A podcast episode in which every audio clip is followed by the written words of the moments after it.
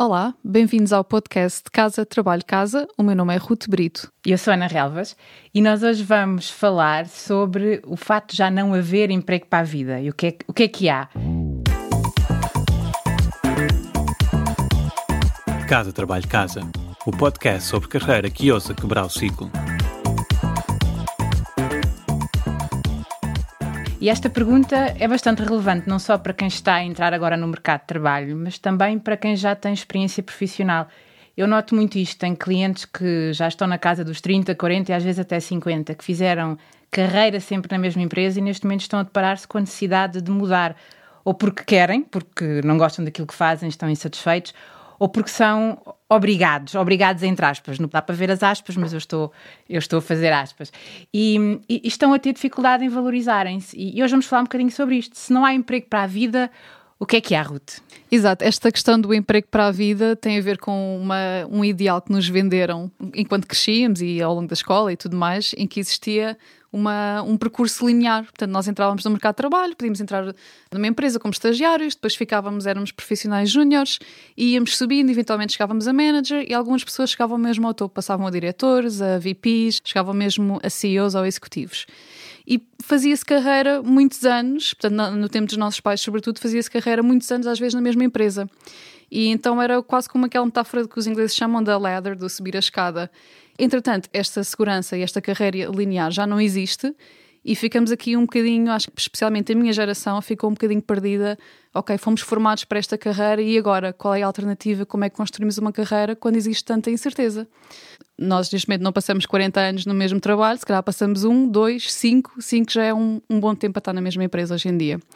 Então não existe esta evolução de carreira linear, o que existe é o que nós definimos como uma sucessão de projetos interessantes Cada um destes projetos pode ser trabalhar numa empresa, pode ser criarmos o nosso próprio negócio, pode ser a seguir somos freelancers, depois vamos para o estrangeiro um ano, regressamos. Portanto, são aqui vários projetos que sucedem uns aos outros e cada um ensina-nos algo diferente. E no quadro geral, apesar de não ser um trajeto linear, o objetivo é nós irmos sempre dando passo em frente, continuando a aprender e assumindo gradualmente mais responsabilidades.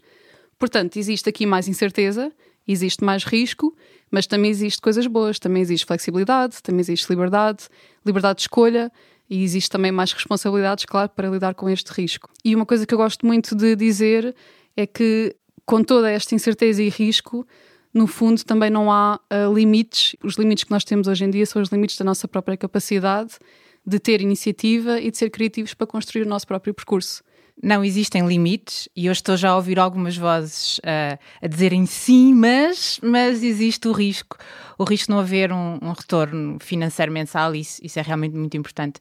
Como é que nós podemos construir uma rede de segurança financeira que, no fundo, nos permita não deixar o nosso futuro nas mãos de, do empregador, uh, do Estado, ou, no fundo, resignarmos num emprego que não gostamos? O que, é, o que é que nós podemos fazer, Ruta? O que é que tu sugeres? Bom, no fundo, é exatamente aquilo que tu disseste: temos de construir a nossa própria rede de segurança financeira.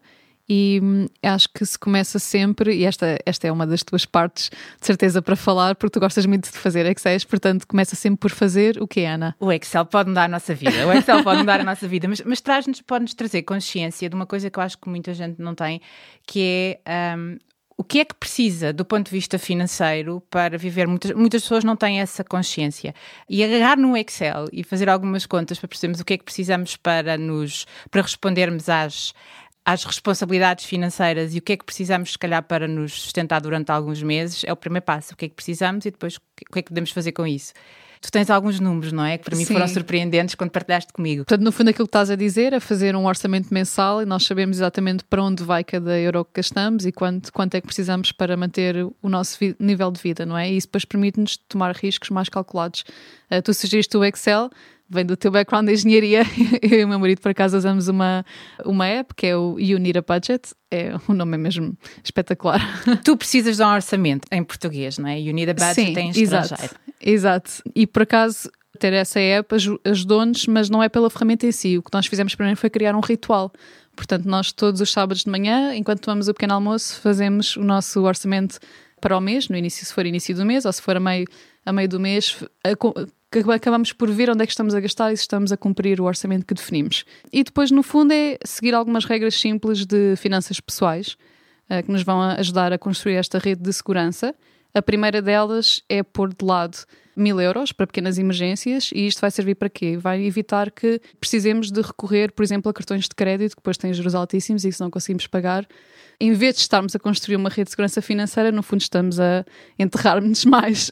e depois outra coisa que é aconselhável, além deste fundo de emergência, é exatamente depois de fazer o orçamento e percebemos quanto é que precisamos de gastar por mês para manter o nosso estilo de vida, conseguir começar a pôr de lado entre 3 a 6 meses de gastos mensais, portanto, o equivalente àquilo que gastamos todos os meses. E isto vai nos ajudar, lá está, a lidar com este risco, se ficamos sem emprego ou se queremos arriscar e tornarmos freelancers e deixar um, um emprego seguro. Portanto, pelo menos aqueles 3 a 6 meses temos garantido que conseguimos, conseguimos comprar esse tempo de liberdade para realmente encontrar aquilo que queremos fazer a seguir. Ou mesmo sair do emprego em que se está e procurar outra oportunidade que seja mais, mais satisfatória. Exato, e muitas vezes... vezes as pessoas ficam presas ao trabalho que têm porque não se conseguem aguentar durante um tempo sem, sem esse ordenado e os meses passam e os anos passam e ficam ali toda a vida. Exatamente. E acho que depois de construir esta base, o, o objetivo é começar a investir no longo prazo. Aliás, um dos uh, benefícios da segurança financeira é ter ainda mais liberdade de escolha, aquilo que estavas a dizer.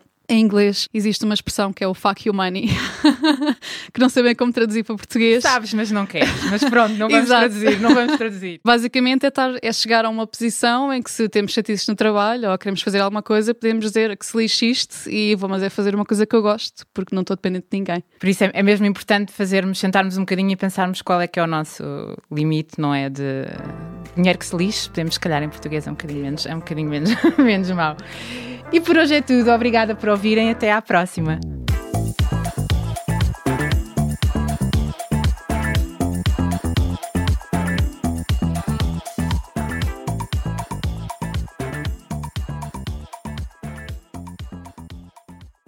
Sabias que já podes apoiar o nosso trabalho?